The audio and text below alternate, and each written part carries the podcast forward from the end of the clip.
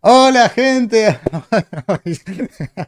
Eh, hoy tenemos a Kiki Arnaiz. Mira, no voy a presentar ni nada porque es la tercera vez que lo hago porque me ha dado problemitas aquí el, el ordenador. Así que vamos directamente al tema. ¿Qué tal, Kike? ¿Cómo estás? De maravilla, súper contento y muy alegre de estar por aquí. Muy bien, es la tercera vez que me lo dices. Lo voy variando, la gente no lo sabe. Genial, genial. Bueno, cuéntame, ¿qué estás haciendo de stock en este momento?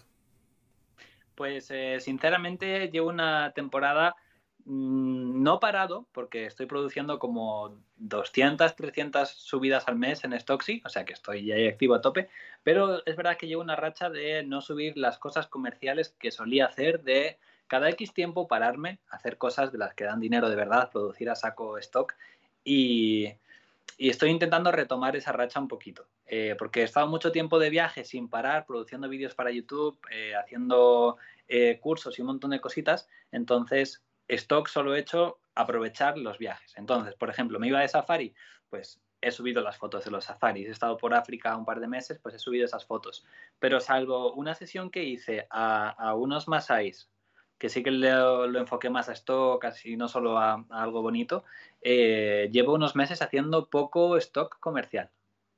¿Cómo se está vendiendo el tema de, de animales y África? Porque he visto mucha fotografía de fauna. Dentro de Stocksy, ¿cómo lo ves?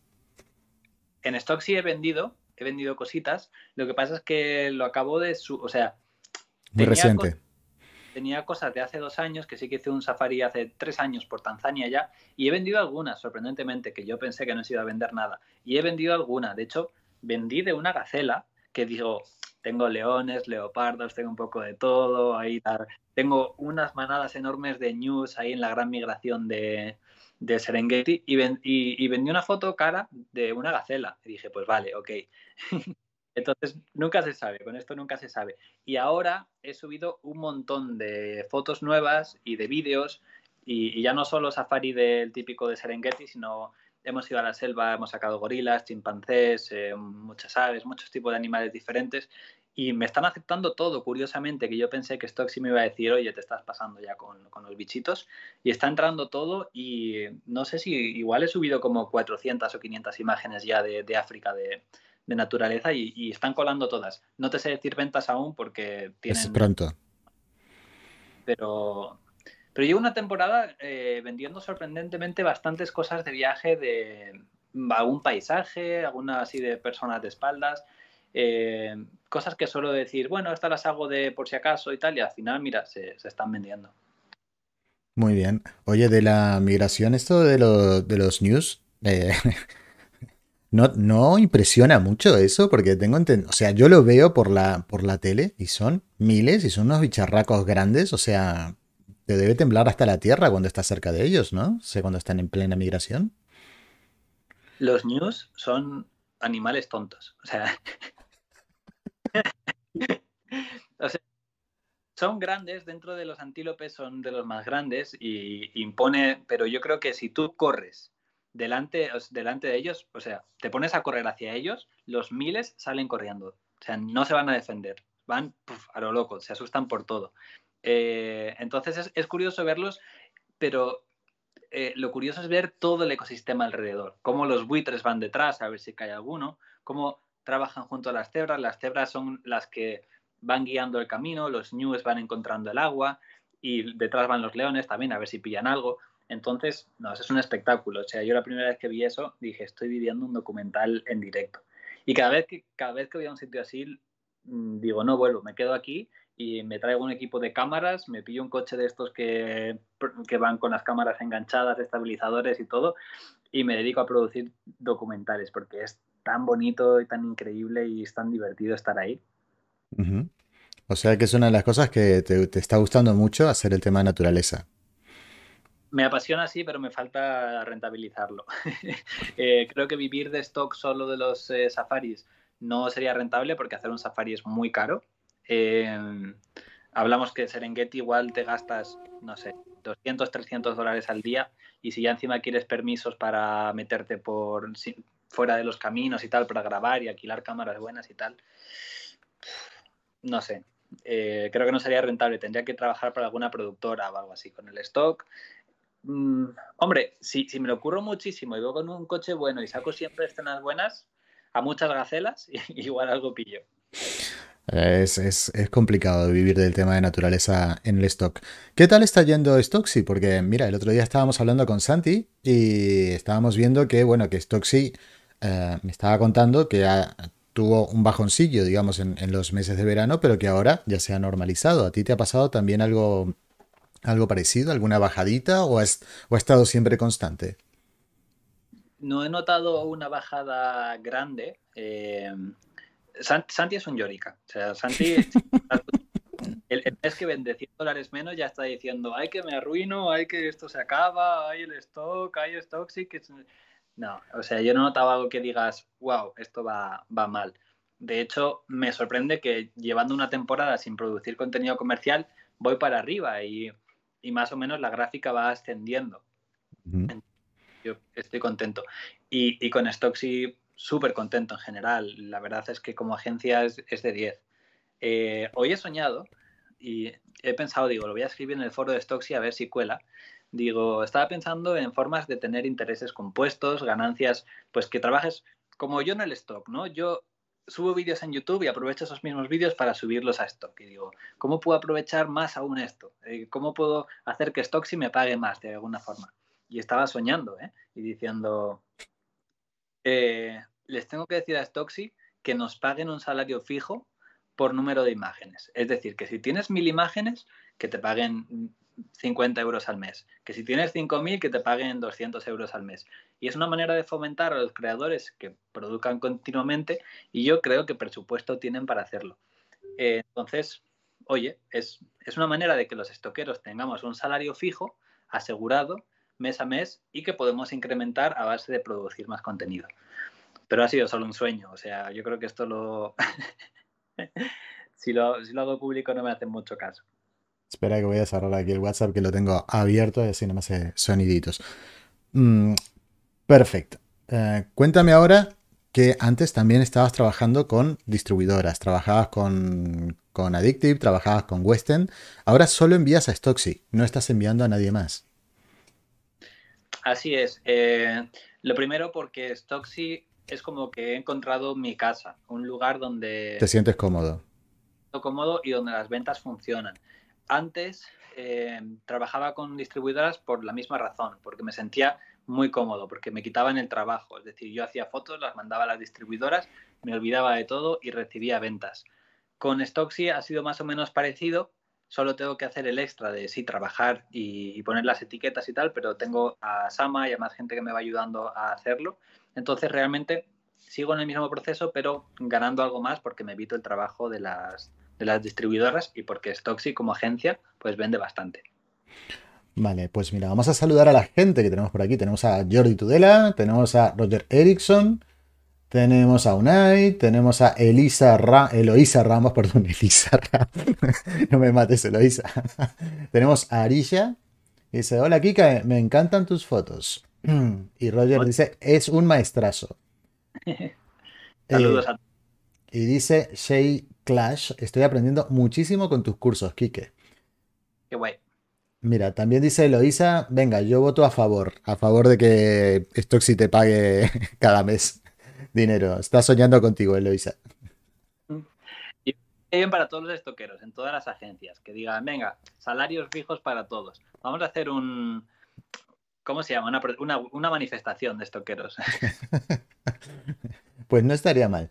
Eh, Quique, una consulta, porque, no sé, eh, hay mucha gente por ahí que dice que, que, el stock es muy difícil, que no se puede viajar y ganar dinero y no sé qué. ¿Cuántas horas trabajas tú al día? Eh, es muy relativo. Eh, lo que sí que lo que sí que creo es que no tengo no tengo días fijos, de decir, pues trabajo de lunes a viernes y me tomo fin de semana. Creo que trabajo todos los días del año, porque siempre estoy pendiente de, de cosas, pero tengo muchos más trabajos aparte del stock. O sea, al final tengo el canal de YouTube, tengo los cursos, tengo las redes sociales, entonces mm, mi cifra no es del todo objetiva si nos centramos en stock. Pero los primeros años, que es cuando dije, voy a vivir viajando, quiero viajar y quiero hacerme un sueldo con esto, sí que dedicaba el 80-90% de mi tiempo al stock y jornada completa, o sea, ocho horas al día eh, centradas en, stock. Había momentos que me hacía dos sesiones eh, diarias y era sesión, retoque, subir, sesión, retoque, subir y una tras otra, pero tampoco es que eso sea necesario. O sea, yo dije, quiero vivir de esto, quiero viajar y lo voy a conseguir y me puse a topísimo. Y me puse mal, ¿eh? Lo hice, conseguí un sueldo en un año para vivir viajando, pero lo hice a base de ensayo y error. No había por aquel entonces una academia que nos enseñara qué fotos venden ni nada. O sea, yo iba haciendo pues la típica de una persona sola a una chiquilla joven guapa y, tirando. Eh, no me había puesto a hacer cosas comerciales de verdad. No sabía realmente qué cosas me iban a, vender más. Ahora, a día de hoy, gano, ganaría más dinero, creo, haciendo una sola sesión a la semana o incluso dos al mes, pero bien producidas, enfocadas a algo comercial, bien curradas y, sabiendo lo que voy a hacer antes que subir por subir, que es lo que hacía al principio. Que conseguí vivir de ello porque subía a 500, 600 al mes. Y, subías a micro también, ¿verdad? En micro empecé, fueron mis comienzos y, creo que tengo unas mil imágenes en micro, de las cuales 600 fueron subidas al principio, que eran mis pruebas, ensayos, errores, y las demás han sido las que me rechazaban en, la distribuidora, las mandaba a micro. Entonces mi portfolio de microstock no es el, no es el más ejemplar. Pero aún a día de hoy te sigue dando algún dinerillo, ¿5 euros al mes? no, me da 50 dólares al mes, sí, sí. O sea, bueno, redondeando, ¿eh? Redondeando, pero al final son varias agencias, lo tengo distribuido, pues eso, en Sater, iStock, Deposit, eh, 1, 2, 3 RF, como en todas las que había en su momento, subía muchas. Pero... Y, mil fotos son mil fotos al final, que, no es poco. ahí siguen dando algo de vez en cuando. Mira, tenemos aquí, buenas tardes, saludos de Quique, saludos desde Valladolid, de Manuel Tapias, gracias, media más media, dice, hola a todos, aquí un estoquero más. Ya ha quedado claro que lo que es el tema New se vende poco, pero pienso que producir stock mientras se viaja es lo más difícil del mundo. ¿Cómo lo consigues, Quique?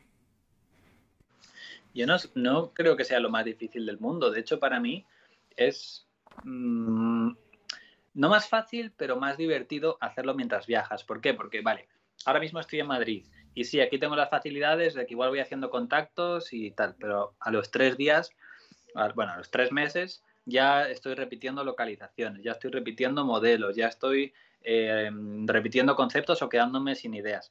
Cuando estoy de viaje siempre es algo nuevo. Viajo, llego a un sitio y digo, joder, cómo mola este lugar. O mira, esta temática, pues por ejemplo estoy en un país árabe, eh, pues no la puedo conseguir en España. Este tipo de modelos no los puedo conseguir en España.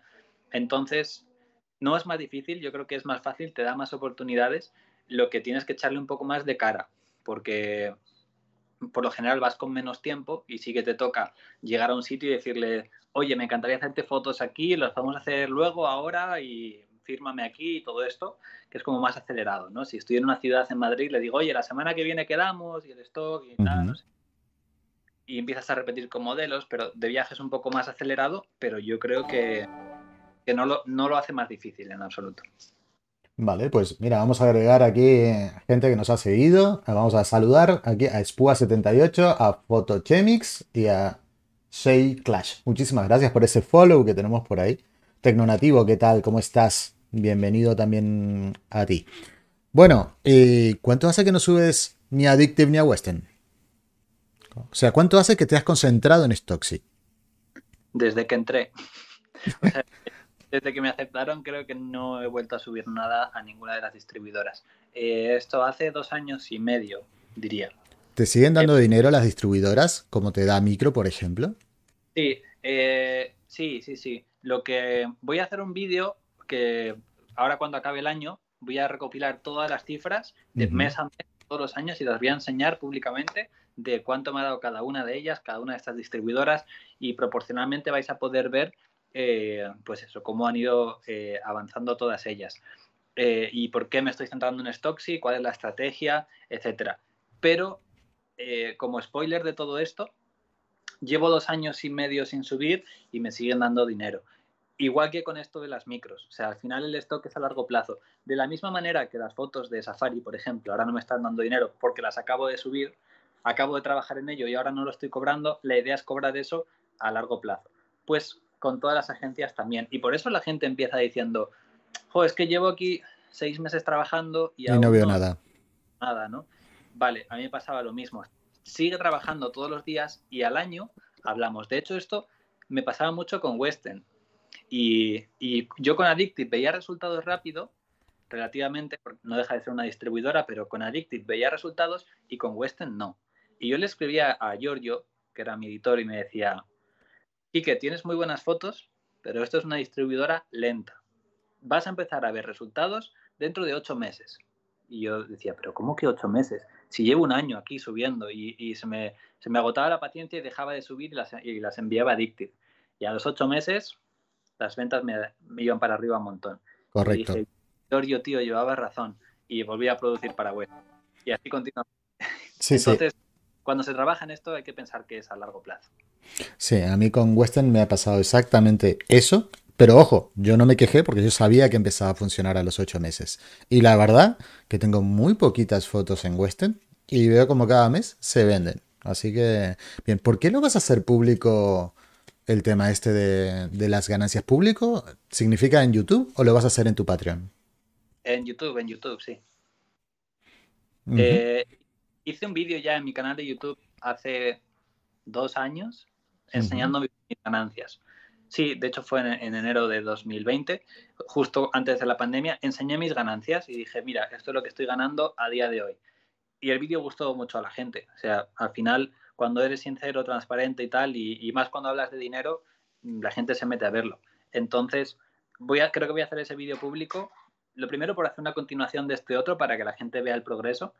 Eh, lo siguiente, por interés propio, porque sé que es un vídeo que va a funcionar, que va a tener visitas y yo también vivo de, de, contenido de, Y luego también por, por, defender un poco este mundo del stock, ¿no? Que muchas veces la gente te dice, no, es que eh, lo vendes mucho y tal, pero no demuestras que funciona. Pues, no sé, va a ser una manera de decir, mira, aquí están las cifras y es, y es lo que hago yo. O sea, tú tómatelo como quieras, pero esto a mí me funciona. Mira, te voy a contar una cosa personal. Antes de entrar a Estoqueros, antes de conocerte a ti, a Santi, bueno, yo ya conocí a Carles, pero estuve un montón de veces defendiendo lo que tu trabajo y lo que hacías, porque la gente no termina de creérselo. Vale, entonces, eh, ¿sabes lo que me pasa? Que, bueno, eso, esto es una historia personal, pero mi madre con una edad avanzada tuvo Alzheimer. Y yo recuerdo que la persona con Alzheimer eh, te decía una cosa y tú le decías, no, mira, esto no es así por esto, por esto, por esto y por esto. Y te decía, vale, pues entendido. Y a los cinco minutos te volvía a decir la cosa que estaba mal, ¿me entiendes? O sea, no le llegaba, ¿me entiendes? Y me he encontrado con gente en el stock que, no te quiero decir que tengan Alzheimer, no, no ese es el tema, pero que me parece la misma discusión que con mi madre. ¿Me entiendes? O sea, ya se lo puedes mostrar, ya se lo puedes explicar, ya le puedes decir de todo, que esa persona te va a seguir diciendo, mm, es mentira, no, eso no funciona así, no sé qué, que esto y que lo otro. Yo, esa batallita, mira, el otro día creo que lo conversábamos con, con Santi, si no lo quieres creer, no hay ningún problema, o sea mejor, más para nosotros. Totalmente, sí, sí, sí. O sea, cuanto antes te des cuenta de que no es lo tuyo, quédate en tu casa, no hagas más fotos y no compitas. Pero me, hartaron un poquito.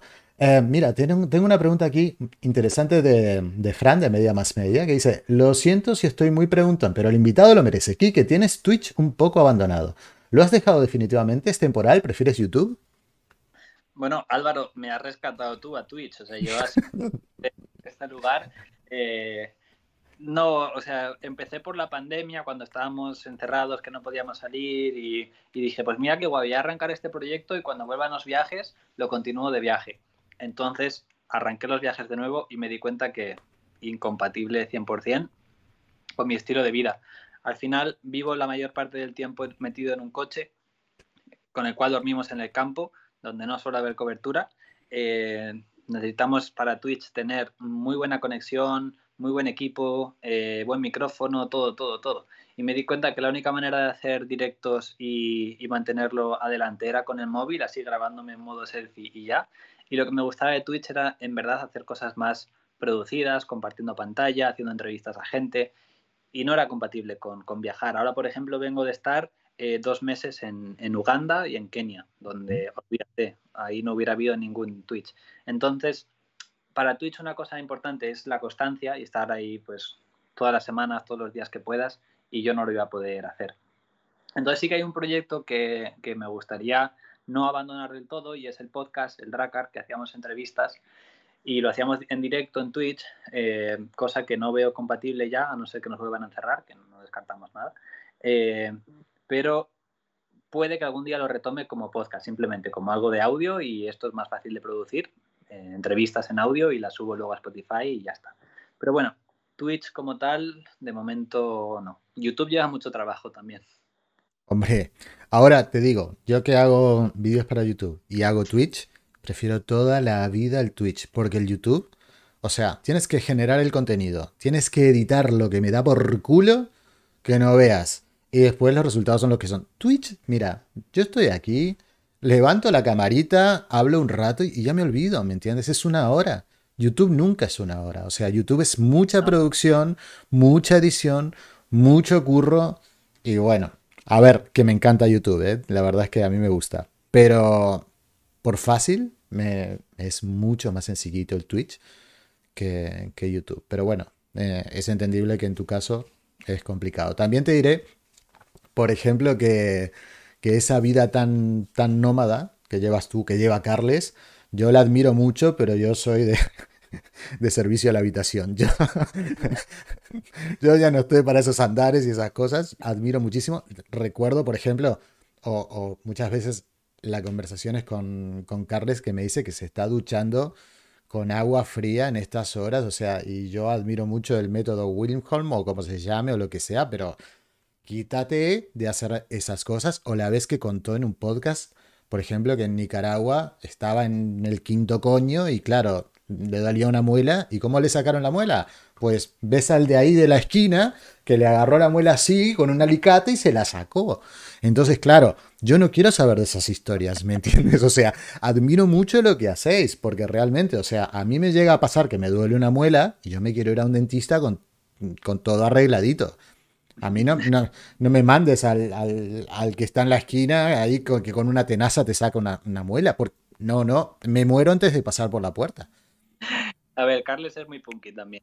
Eh, yo no me he visto en esas y, y, las veces que he tenido que pisar hospitales de viaje, eh, he tenido o mucha suerte o, o, que es así, pero al final voy con seguro de viajes y cuando me ha pasado he llamado y me han dicho vete a este hospital que es el mejor eh, nosotros lo cubrimos todo y me ha pasado en Tailandia y en Kenia, que bueno, son lugares turísticos, pero no dejan de ser eh, países pobres y están hospitales de, de, lujo. O sea, de decir, si me tenéis que operar aquí, adelante, eh, sin problema. Otra cosa es que te pille una urgencia ya en un poblado remoto y digas, pues, para adelante con lo que haya, ¿no? Pero bueno, son consecuencias. También puede ser nómada digital en Estados Unidos, en Canadá, en sí. Australia, en Nueva Zelanda, eh, que no tiene por qué ser en, en, este tipo de países, ¿no? Sí, sí. Muy bien. Mira, dicen por aquí que, bueno, que a Eloisa, bueno, me imagino que uh, por el tema de lo que estaba hablando de, de, la gente que en el stock no triunfaba, dice porque les falta constancia a la mayoría. Y Jordi dice que está de acuerdo que la constancia y también aprender el mundo del stock, que una cosa es aprender a hacer fotos y otra es aprender el mundo del stock. Y, un apunte, que, esto también es importante, y, es que el stock es muy atractivo. Y, hay gente que llega de, cero, escucha, ay, se puede vivir del, del, stock, y no han cogido una cámara en su vida. Y, dicen, vale, pues para adelante. Y, lo primero que se hacen es empezar a enviar a stock y decir, ay, no funciona. Coño, pero ¿has visto tus fotos? Es que no sabes hacer fotos. Y ese es el primer paso. Primero hay que ser fotógrafo. Y luego hay que vender las fotos. O sea, es, el stock es un negocio más, es como la fotografía de bodas, ¿vale? La fotografía de bodas da mucho dinero, pero antes de hacer bodas tienes que saber hacer fotos, ¿vale? Tienes que tener un portfolio de bodas interesante para que te contraten. Pues el stock es igual. Primer, lo primero es la formación. Mira, dice Tecnonativo, yo pienso que son totalmente diferentes, YouTube y Twitch. YouTube es mejor para tus vídeos tutoriales y Twitch para estar más cerca a tu comunidad. Si vas a hacer Twitch, tienes que ser constante, por lo tanto es más difícil. Y dice Fran de Media Más Media, Álvaro, vente de nómada digital a Benidorm, que estarás bien. bueno, yo ya tengo edad para hacer de, esos que van a la playa y pone la, pone la tumbona y que no le, no le quiten el espacio. bueno, vamos a cosas que son súper importantes y que la gente muere por saber. Queremos al SEO. ¿Cómo conociste a Sama? Te digo, oye, eh, la entrevista va a ser sobre fotografía de stock, ¿no? Sí, sí, todo stock, todo stock. Pues mira, eh, cuando nos conocimos estábamos haciendo fotografía de stock, más o menos. Em, era para una campaña, eh, Sama es modelo, y, estamos promocionando, que me, enviaron a mí para promocionar un teléfono móvil y me dijeron, tienes este dinero, o sea, te pagamos tanto por promocionar el móvil, haz lo que quieras. Y dije yo, tengo dos opciones, o lo hago aquí, en mi pueblo, y me guardo el dinero, o invierto este dinero en un viajazo y contrato una modelo, nos vamos por ahí y hacemos fotos del móvil y me pago un viaje. Y entonces hicimos eso. Eh, yo estaba en contacto con Sama, eh, dijimos, oye, ¿qué te parece ir a Marruecos? Que ella es de allí. Venga, guay. Pues nos fuimos a hacer la campaña al desierto del Sáhara y a, un, y a unos pueblos de por allí y así nos conocimos. Y el viaje pues aprovechamos no solo para hacer las fotos del móvil, sino para hacer stock también. Y estuvimos tres días de viaje haciendo stock a tope, haciendo cuatro fotos con el móvil y, ahí fue. Muy bien, pues nada, ya está, se acabó el salseo, ¿eh? que yo no soy muy de Telecinco, pero tenía ganas de, preguntarte algo más personal, así divertido.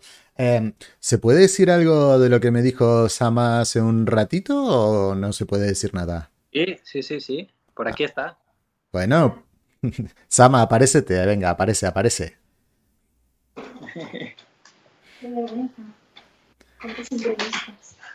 Hola. Hola, cariño, ¿cómo estás? Mejor, mejor. Mejorando cada día. Muy bien, así me gusta. Bueno, me has dado una noticia súper guay hace un ratito. ¿Cuál era la noticia? Eh, que estoy mejorando mucho. No. Que tienes algo nuevo entre manos. Que acaba de publicar mi primer vídeo. Muy bien, que tiene canal. sí. Bueno, y cuéntanos cuál es la idea del canal, qué es, qué es lo que vas a hacer en el canal. Pues en principio, eh, yo estoy estudiando psicología, entonces, bueno, todo lo relacionado con psicología, curiosidades, mente, eh, todo este mundo, eh, pues iría de eso. El primero que he subido hoy eh, habla de un tipo de personalidad que, son, que se llaman personas altamente sensibles y explica un poco eh, qué es, qué, sufren, qué es por lo que pasan, etcétera. Es muy interesante, entonces, eh, para todos que están aquí viendo, después, del, después del directo y puede, saberlo. puede que alguno de los que hay aquí, no sé cuántas personas hay, pero como el 25% de la población son personas paz. entonces, es probable que alguno de ellos lo sean y le interese ver este vídeo. Es, muy interesante, de verdad. O sea, porque lo dilo tú. Ah, luego a verlo todo el mundo. Muy bien, así me gusta. Oye, Sama, mira, ya que estamos de salseo, dime por qué cada vez que le dicen aquí que cortarse la barba, tú dices que no. Ah, porque es que a mí me es que no sería Kikar Knight. Yo Algún día me la cortaré y. ya no serás Kikar Knight, habrá que buscarte otro nombre. Ah, eh, yo le digo que se corte las puntas un poco, pero a mí me gusta así la barba larguita. Es como de personaje, no es su personalidad. ¿No? Sí, sí. Ahí me cuesta ya verme sin ella, pero llegará el día que igual. Claro, bueno, pues entonces tendremos que aceptarte. Oye, que hace un par de días subiste, Kike, una foto con, con pelo largo y súper jovencito, pero pelo largo, largo, y te juro que eras la viva imagen de David Gilmour, que es de Pink Floyd, pero muy jovencito. Después te la voy a pasar y verás que te pareces un montón, ¿eh? La verdad, o sea, y, tuviste un pasado rock and rollero. Metalero, metalero, o sea, sí, de a full, sí, sí. puro heavy metal. He tocado en cuatro o cinco bandas y eh, tengo cinco discos publicados. Y antes, desde los 13 hasta los 19, 20 años, me dedicaba a girar eh, continuamente los fines de semana. O sea, es una vida que tengo ahí un poco oculta, pero, Eh, En YouTube hay vídeos de Hay- hay por ahí, canciones y exacto, sí. vídeos, sí. Bueno, ya sabéis que podéis ir a buscar después del de Sama, aquí, aquí que metalero. un tour por Vale, pues mira, me había quedado una pregunta de Unai que se ve que me la pasé. Me dice, repito la pregunta. Dice, Quique, ¿qué porcentaje de tus ingresos es el stock? Yo os dejo, ¿eh? Adiós, hasta luego. Muchas gracias, Amita. Besito. A ti. Eh, hice un vídeo en el canal de, en el mío principal, hablando de mis fuentes de ingresos y comentaba que tenía 11 fuentes de ingresos diferentes.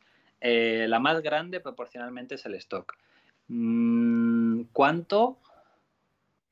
No, no te sé decir exactamente en un porcentaje, pero es la más grande. Eh, a día de hoy, este mes, te, lo digo y, el mes que viene lo voy a publicar en, en mi canal así más, más detalladamente, pero este mes llevo unos 5.000 dólares, más o menos. No todos son así, este mes está siendo bueno, he vendido una Market Freeze, pero normalmente ronda entre los 3.500 y los 5.000. Pues está, está interesante el, el numerito. A ver si tenemos alguna otra pregunta por aquí. Ah, yo también soy nómada digital, dice Eloisa. Dice, paso de la cocina al salón y del salón al dormitorio. Qué crack, Eloisa. Y, y lo hará en patinete o algo para no andar. Bueno, ¿por qué la fusión entre estoqueros y la academia de stock? A ver, cuéntanos un poquito. Entre stock y estoqueros, dices. Eh, perdón, sí, entre stock y lo que era eh, la academia de stock, ¿no? Ahora es estoqueros. Eh, bueno, realmente éramos competencia directa, entre comillas, y a la vez cosas complementarias. Porque Santi y yo teníamos un canal de YouTube principalmente y. Carles tenía una academia y un podcast. Entonces, ambos estábamos enseñando stock, ambos estábamos haciendo formación, enseñando lo mismo, pero en canales diferentes. Y dijimos, pues si es que somos súper complementarios. Y por otro lado, hay buen rollo, somos, nos conocíamos ya, eh, nosotros habíamos ido al podcast de, de Carles y tal. Entonces, ¿para qué ser competencia y estar pegándonos unos, unos con otros? De hecho, eh, nosotros pasábamos un poco del tema, pero Carles, que es muy bueno con los negocios y con el SEO y con todo, posicionaba mi nombre para que cuando tú buscabas mi nombre en Google saliera él, Él. en vez de nosotros. Es el peor. Entonces, eh, no- coincidimos en Costa Rica, además, que estábamos todos allí de viaje y dijimos, oye, ¿qué os parece si nos reunimos y pensamos esto y tal? Y, y era algo que tenía que pasar, o sea, mejor unidos. Y además es que yo, yo veo el mundo del stock como una comunidad eh, poco tóxica, o sea, al final, si lo piensas, somos todos competencia unos de otros en el stock, porque si, si, si alguien a comprar una foto al mercado, si no elige la tuya, va a elegir otra. Entonces, cuantas menos haya, eh, mejor y cuanto menos fotógrafos tal. Entonces, bueno, y sin embargo, hay muy buena comunidad, entre todos nos apoyamos, entre todos compartimos información. Entonces, yo no lo veo, no lo quiero ver como algo de competencia, sino como vamos a unirnos todos juntos, vamos a aprender juntos y quería una comunidad así, ¿no? Entonces, eh, había que empezar por, por unir estas dos plataformas. ¿Y qué tal ha sido la experiencia en estos meses que lleváis juntos trabajando? Muy bien, la verdad es que, por ejemplo, eh, ahora somos, digamos, tres socios los que lo llevamos, eh, Carles, Santi y yo, y cada uno tiene su, su posición ahí y cada uno es como es. Entonces nos complementamos muy bien, cada uno hace su trabajo y, eso ayuda a que la plataforma vaya de manera mucho más estable. Eh, Santi y yo, que somos mentes un poco más artísticas, creadoras, no sé qué, que estamos aquí con estas cosas, pues no se nos dan bien los negocios de chicos, hay que centrarse y hay que mm, hacer la plata, hay que hacer esto en la web porque esto no funciona, esto tal. Santi y yo éramos como, vamos a hacer un vídeo en YouTube, venga, vamos a hacer esto, venga. Entonces la, la posición de Carles de decir, venga chicos, centraos que hay que mejorar el código de la página, que no esto no va bien y tal. Eh, y luego pues cada uno está con, pues a Santi se le dan unas cosas, los webinars en la academia, yo estoy con YouTube, pues nos complementamos muy bien y, eso nos, ha ido de maravilla. Y aparte, pues que antes trabajábamos en dos lados diferentes haciendo lo mismo, ahora hemos juntado fuerzas, pues hay contenido por dos. Antes no había tantos vídeos en YouTube, no había tantas clases en la academia, no había tanto que ahora aportando entre todos, pues vamos sumando. Y al final, antes éramos Carles el solo y Santi y yo solos. Ahora no sé cuántos somos en estoqueros, no te puedo decir exactamente, pero entre 10 y 13 personas más o menos que vamos rotando. Ahí estás tú, Álvaro, subiendo contenido en la, academia. Y como tú, pues somos un montón. Así que va creciendo esto y, la verdad es que es súper guay. Sí, mira, tenía una pregunta por aquí que creo que se me ha escapado. Ah, pero ya no me acuerdo. Déjame ver, a ver si la encuentro y si no, ya está. Vale. No, se me ha escapado la preguntita, ya no me acuerdo cuál era la pregunta que había por ahí. Chicos, si tenéis alguna preguntita, aprovechar ahora o callar para siempre. Y vamos a hablar de la academia para el 2022. Sé que no puedes contar nada porque se vienen cositas. Sí. Pero, ¿qué tal está siendo el crecimiento en el 2021 y qué proyecciones tienes para el 22? Eh, la verdad es que es una suerte que proyectos como Adobe estén confiando en nosotros, Adobe Stock, y mm, nos ayuda mucho a crecer. También eh, agencias como FreePick y, y, Addictive y mucha gente está involucrada.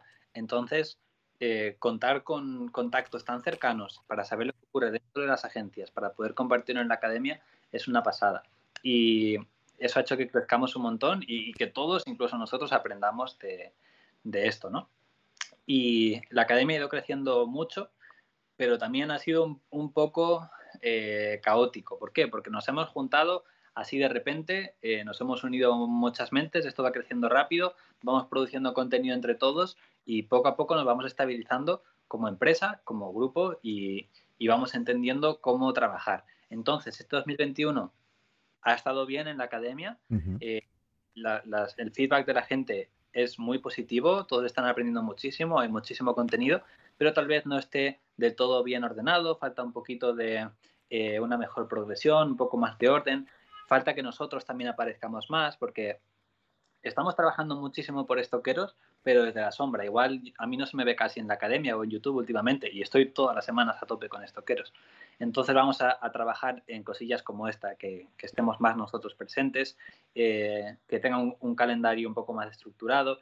No puedo desvelar lo que, todo lo que va a ocurrir, ¿no? porque lo, contaremos pronto, arrancamos en, enero con esto, pero eh, lo vamos a profesionalizar mucho más y, a día de hoy ya somos la plataforma más grande que hay de formación de stock, pero queremos que sea no solo la más grande y la mejor, sino eh, que podamos ayudar a la gente lo máximo posible.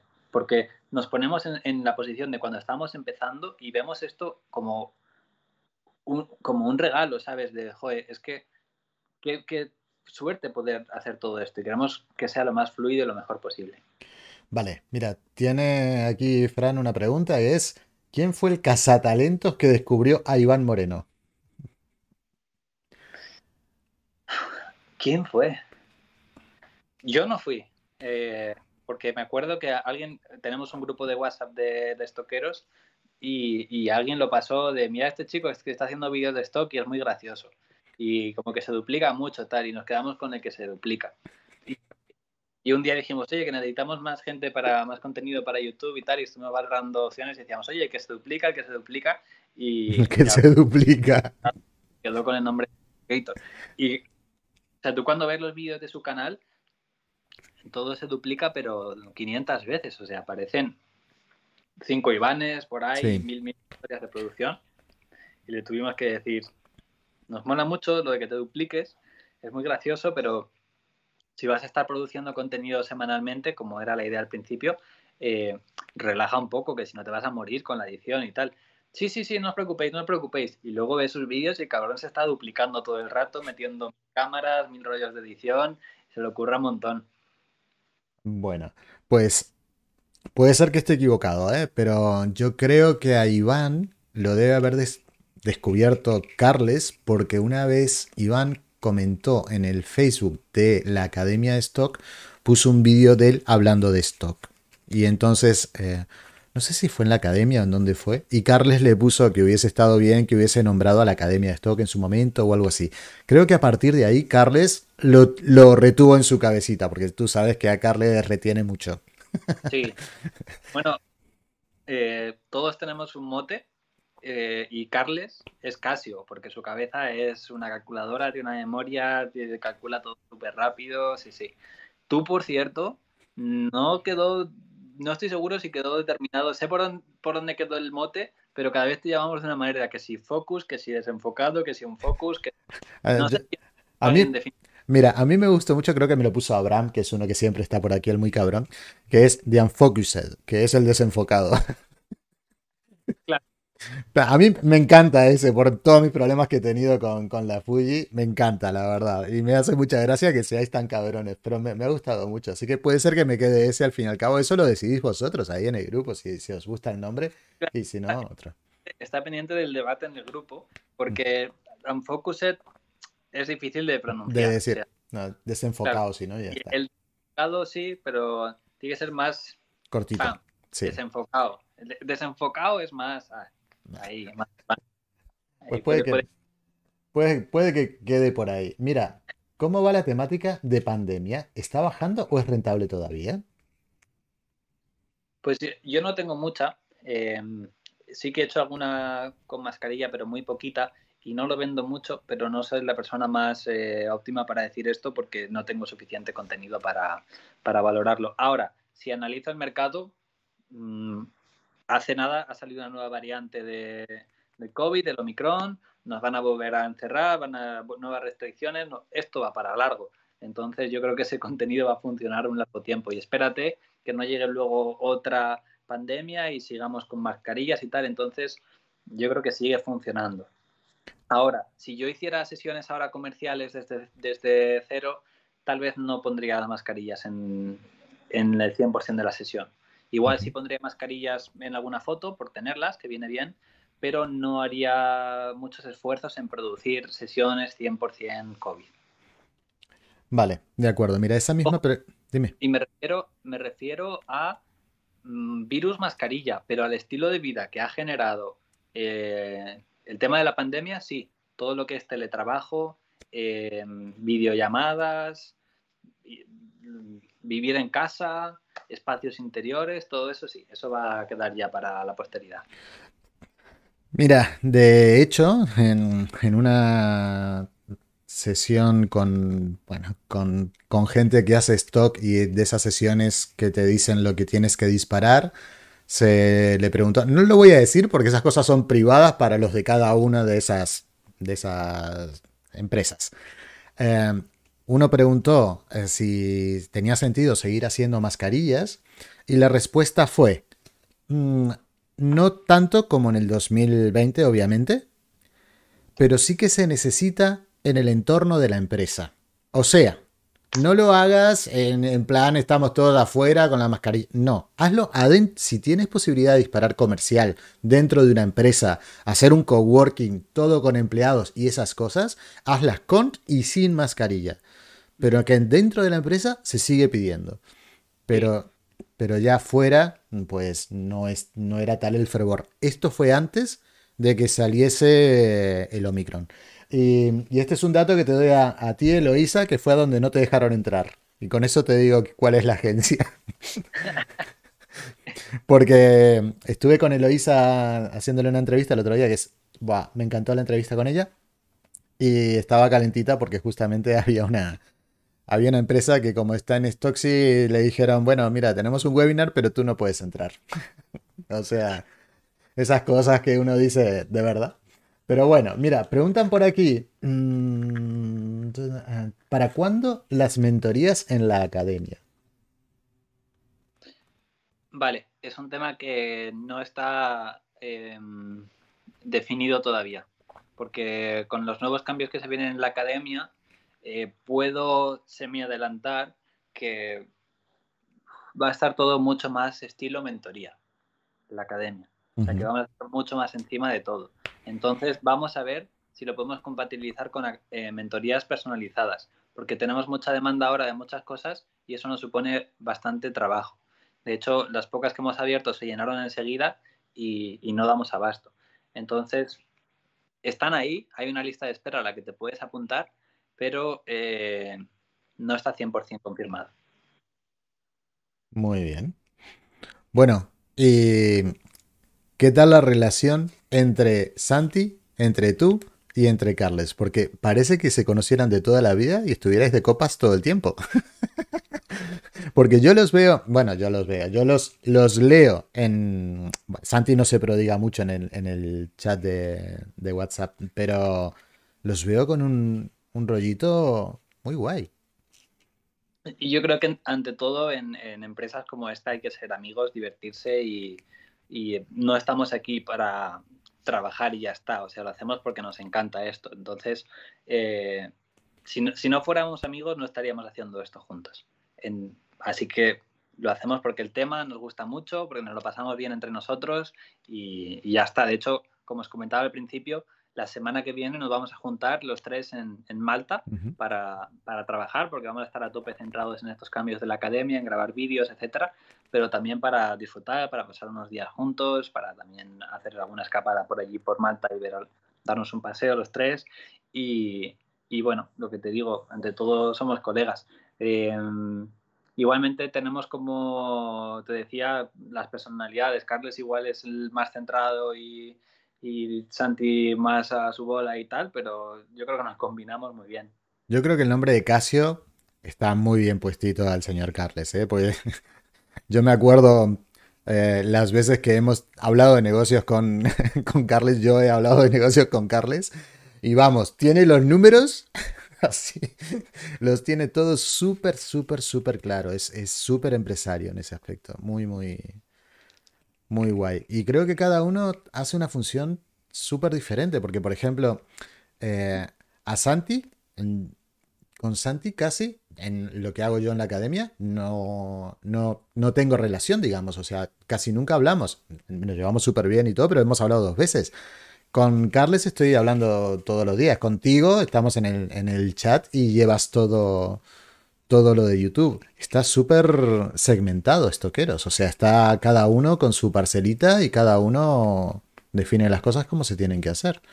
Sin embargo, también te... Perdón, perdón, perdón. Antes quiero decir, decir una cosa que mm, creo que no la he dicho, pero a mí una de las cosas que me gusta de estoqueros es que voy totalmente a mi bola y no me dicen absolutamente nada, nada, o sea, cero. O sea, yo les dije, mira, yo voy haciendo, espera, espera que no te escucho, eh, yo voy haciendo y si hay algo me decís. Y de repente, ahora ya para el año que viene, bueno, ya hay algunas cosas que, van a cambiar un poquito y que a mí me han ido súper bien además.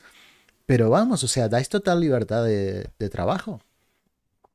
O sea, porque intentamos automatizar lo máximo posible y, eh, cuando también ves que todo lo que estás haciendo lo estás haciendo bien, pues tampoco hace falta estar muy encima tuyo, ¿no? Sabemos que, lo que haces está guay, confiamos en ti y, para adelante. Eh, y lo que decías de que todo estaba muy segmentado y muy tal, al final es que es una empresa. después de todo, aunque sea como, como lo es, no deja de ser una empresa y es que es inevitable que lo sea. Quiero decir, somos tantas personas y hay tanto trabajo detrás que no se puede decir, ala, pues hacemos un canal de YouTube y, subes cuatro vídeos y cuentas tus cifras y ya está. No, hay, muchísimo trabajo detrás. Entonces, si no lo organizas, esto es un caos. Y, de ahí van los avances que poco a poco vamos mejorando con todo. Y de hecho, una de las quejas que nos han llevado a, mejorar esto, ¿no? Porque pedimos feedback a la gente y le dijimos, oye, ¿en qué podemos mejorar? Y nos dijeron, eh, os habéis convertido como en una cooperativa, como es demasiado empresarial ahora, ya no es como algo personal, es como muy marca. Y, es que es, bueno, pues es, lo que decía, es casi inevitable que siendo tantas personas y tal, ya no podamos estar tan presentes, etcétera, pero vamos a hacer el equilibrio entre lo empresarial, que considero inevitable, y llevarlo lo más personal y, lo más buen rollo posible, que no parezca esto que estás, no sé, en la academia de inglés de tu pueblo. Bueno, hablemos de Patreon, que también tienes un Patreon que está súper activo. ¿Qué tipo de contenido podemos encontrar en tu Patreon? Eh, subo vídeos todos los meses y al principio sí que eran mucho sobre fotografía de stock. Ahora como el stock lo llevo más a estoqueros, sí que hago hago algo de stock de vez en cuando ahí, eh, más personal. Eh, pero, o sea, por ejemplo, esto de enseñar mis cifras es algo que voy a hacer ahora en YouTube mm, como algo puntual cada X años, pero en Patreon sí, cada dos, tres meses comparto ahí todas las analíticas, eh, todas las cifras, lo que he ganado, lo que me funciona, lo que no, y ese tipo de cosas las voy compartiendo en Patreon.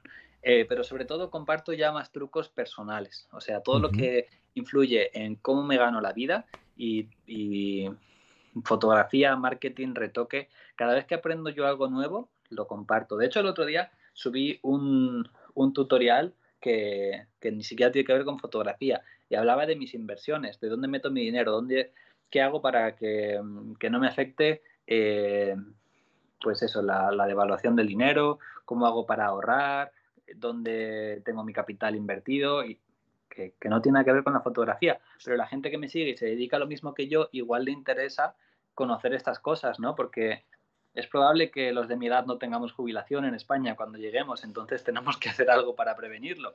Pues este tipo de cosas también las cuento en Patreon. O hay veces que, que digo, ostras, es que he encontrado un truco para ahorrar dinero al comprar vuelos, pues voy y lo suelto en Patreon. Cada vez que tengo ahí cosillas así top, eh, trucos más premium, más secretos, entre comillas, que no me cuadran en un vídeo en YouTube, los cuento por ahí. Y también haces sorteos y regalas cosas súper interesantes. O sea, yo he visto por ahí un, un dron y mira, cuando termine de hablar contigo me voy a hacer de tu Patreon porque me interesa el dron. O sea, sinceramente yo ya no gano dinero con Patreon. Eh, o sea, sí, pero muy poquito, pero casi todo lo reinvierto en sorteos. Y es que no lo necesito, o sea, me va bien con, todas las fuentes de ingresos que tengo. Y, Patreon ya descubrí que es que es gente que me está pagando sobre todo por, por apoyar, por ver este contenido que ya está publicado durante años y me parece de más. Entonces dije, mira, por mantener a esta comunidad contenta y, por mantenerlo activo, eh, todos los meses voy a hacer un sorteo. Y drones he sorteado ya 4 o 5, es que es lo que más gusta a la gente. Sí. Este año, eh, hoy he puesto, hoy he activado un sorteo que, la semana que viene eh, decimos el ganador y es una cámara, una, una Insta360 de las, de las deportivas. El mes que viene será el dron seguramente otra vez. Y así continuamente, más o menos lo que, lo que voy generando de ingresos lo voy sorteando. A veces, y, y, por eso decía que a veces sí que gano algo con Patreon, eh, hay, hay marcas que me regalan cosas. O sea, por ejemplo, esta cámara, la Insta360, es un regalo que me hicieron para una promoción y he visto que, yo personalmente no la voy a usar tanto porque tengo demasiadas cámaras y pues en vez de coger y, ponerla en Wallapop o, o quedármela ahí en un armario, dije pues para Patreon, que está nueva. Pues la próxima vez avisa, pues yo estaba buscando una. no, en realidad estoy, estoy por comprarme una, GoPro para hacer los vídeos, ¿te acuerdas? Creo que, lo puse en el, en el, chat de stock, en el WhatsApp de estoqueros, ese que lleva la, camarita aquí y va filmando todo lo que hace con la cámara. Bueno, ya te lo buscaré y te lo mostraré. ¿Al pecho? Sí. Esa es la que estoy buscando en Patreon. Sí, no, no, pero... Eh, no, es, no es la Insta con la que va, él va con la con la GoPro 8. Pero ¿sabes por qué prefiero la GoPro? Porque creo que la Insta tiene una, una, sola, una sola batería y no se la puedes cambiar. Ah. entonces, mm, yo prefiero tener una que se me acaba la batería y le puedo cambiar y puedo seguir. La, ventaja de esta es que es enana, que es muy pequeña. Es una mierda, sí, sí, es una mierdecilla y graba que te cagas de bien. Sí, sí. por esa cámara porque quería algo discreto que muchas veces hago sesiones mm, así o grabo vídeos para YouTube y me da cosa grabar a la gente con la cámara y con eso pues... Eh, pero ¿sabes lo que pasa? Que es un imán que se pone aquí en el pecho y a mí eso me lo tapa la barba. entonces no me es muy práctico. Lo puedo poner en otros sitios, pero entonces ya como que destaca mucho si voy con un, imán por ahí puesto con una cámara blanca. Em, David, David Wallace, no, no es David Wallace. Después, si quieres, pregúntamelo por WhatsApp y te lo digo. Pero es, Lambert de apellido. El Pierre Lambert, no me acuerdo si es Pierre Lambert o qué, pero es uno que lo está petando ahora en, YouTube y que, está interesante, que es, que es americano y que lo que hace es ir por las calles grabando lo que hace y, también le pone unos, unos efectos muy de, de, de videojuego por encima. Está, está interesante, está interesante lo que hace. Bueno, Quique, eh, yo creo que te había dicho una hora y no quiero robarte más tiempo, ¿vale? Nada, no hay prisa. si no hay prisa, te hago más preguntas, ¿eh? Vale, te hago una más, una más antes de terminar. El otro día te envié un vídeo de Mango Street, donde la gente de Mango Street, que admiro muchísimo y me gusta muchísimo, eh, había publicado sus estadísticas en Stocksy. Yo recuerdo que tú publicaste un vídeo con las estadísticas en Stocksy y Stocksy te, dice, te dijo, ¿ande vas? O sea, te hizo quitar el vídeo. Efectivamente. Y entonces, ¿cómo vas a hacer para mostrar las... O sea, mostrar las ganancias las puedes decir, pero no puedes mostrar Stocksy. Sí, lo que, eh, lo que voy a hacer y lo que estoy haciendo ya, bueno, que lo hago habitualmente, pero llevaba sin actualizar un tiempo, es un Excel con todas las cifras que he ido teniendo y además así puedo hacer gráficas de comparativas y todas. El, anterior vídeo que hice enseñaba Stocksy por dentro y, y, enseñaba Stocksy por dentro enseñando todas las ventas y diciendo, mira, vendí esta foto por tanto, vendí esto tal y se veía cómo era la agencia desde dentro, es decir, mm, alguien que quiera piratearlo, alguien, una agencia que la quiera copiar, pues puede ver cómo funciona todo eso. Entonces Stocksy me dijeron que eso estaba fuera de las normas y tal. Eh, entonces lo que voy a hacer esta vez es enseñar este Excel y para la gente que diga eso te lo has podido inventar, pues enseñaré los recibos de PayPal donde se ve lo que me han pagado. Entonces para que vean que cuadra y, y ya está.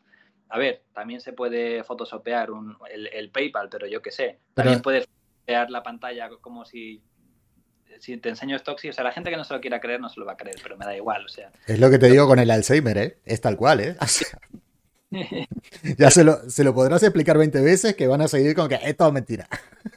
Pero que yo no hago ese vídeo para que la gente se lo crea, lo no, hago no. para la gente que ya conoce el stock y tiene curiosidad y quiere saber cómo va y, y, y punto. Lo que sí que me fastidió bastante ese vídeo de, de, Mango porque es como, ¿por qué ellos sí y yo no? Yo no dije nada, o sea, yo sé que cuando yo publiqué ese vídeo, sé que se quejaron a Stocksy, sé quién lo hizo, y porque además lo puso en el foro como, oye, no sé qué, tal, hay gente que está haciendo esto, no sé qué. No... Bueno, que hubo salseo ahí y, y dije, esta, qué feo que la gente se queje, de verdad. Pero yo no lo hice, dije, mira, si le quieren decir algo a este chico, yo no voy a ser el que, el que me queje. Pero eh, bueno, eh, es lo que... Bueno, que sepas que hay un hashtag en el, en el foro aquí, en, en el chat, que dice, Quique, yo te creo. La verdad que mis trolls son los mejores, ¿eh? Mira, dicen por aquí Pierre T. Lambert. Sí, correcto, es Pierre, Pierre T. Lambert, el chico que yo estoy hablando, que me gusta mucho cómo hace esos vídeos.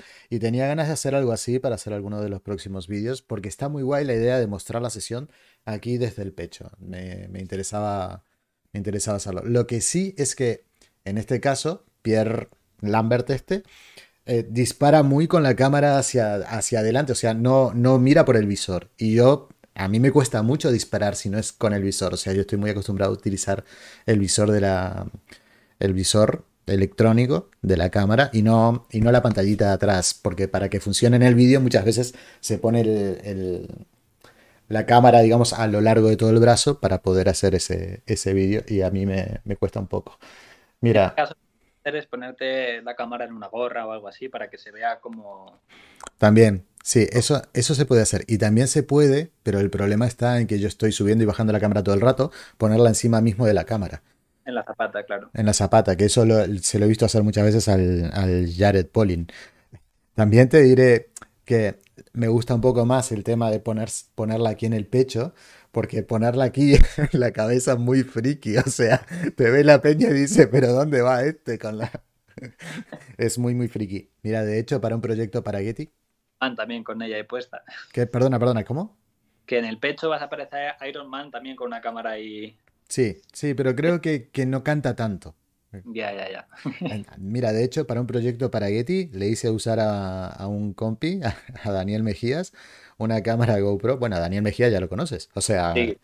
le hice usar una cámara GoPro aquí durante 10, 8 horas aquí en la cabeza. Eh, entre semana y como 10 horas el fin de semana para un proyecto de inteligencia artificial de Getty. Lo hicimos hace dos semanas de esto. Es, es interesante. ¿eh? Bueno, eh, gente, eh, Quique, ya está, ya está. No, no quiero que dejes de cenar ni hacer nada. Agradecele muchísimo a Samita que se haya pasado por aquí por el canal. Muchísimas gracias a ti por tu tiempo, que sé que estás a, como loco todo el día por haberte pasado aquí por el, por el Twitch. Y muchísimas gracias a todas las personas que han estado hoy aquí en este, en este Twitch. Muchas gracias. ¿Les quieres decir algo aquí? Tenemos 36 personas de momento. Nada, que muchísimas gracias a todos, que un placer estar aquí, estrenarme en Twitch, volver a Twitch después de mucho tiempo. Me has, me has hecho engancharme, la verdad es que me divierte mucho hablar con la gente así en directo. Y nada, si quieren más, pues estaremos haciendo webinars en la academia. Seguramente la semana que viene, cuando nos juntemos, eh, Carles, Santi y yo, también hagamos algún directo o algo, así que que estén pendientes por, por las redes de estoqueros, que habrá más. Muy bien, pues muchísimas gracias y muchísimas gracias a todos. Venga, gente, hasta luego. Chao, chao. Chao.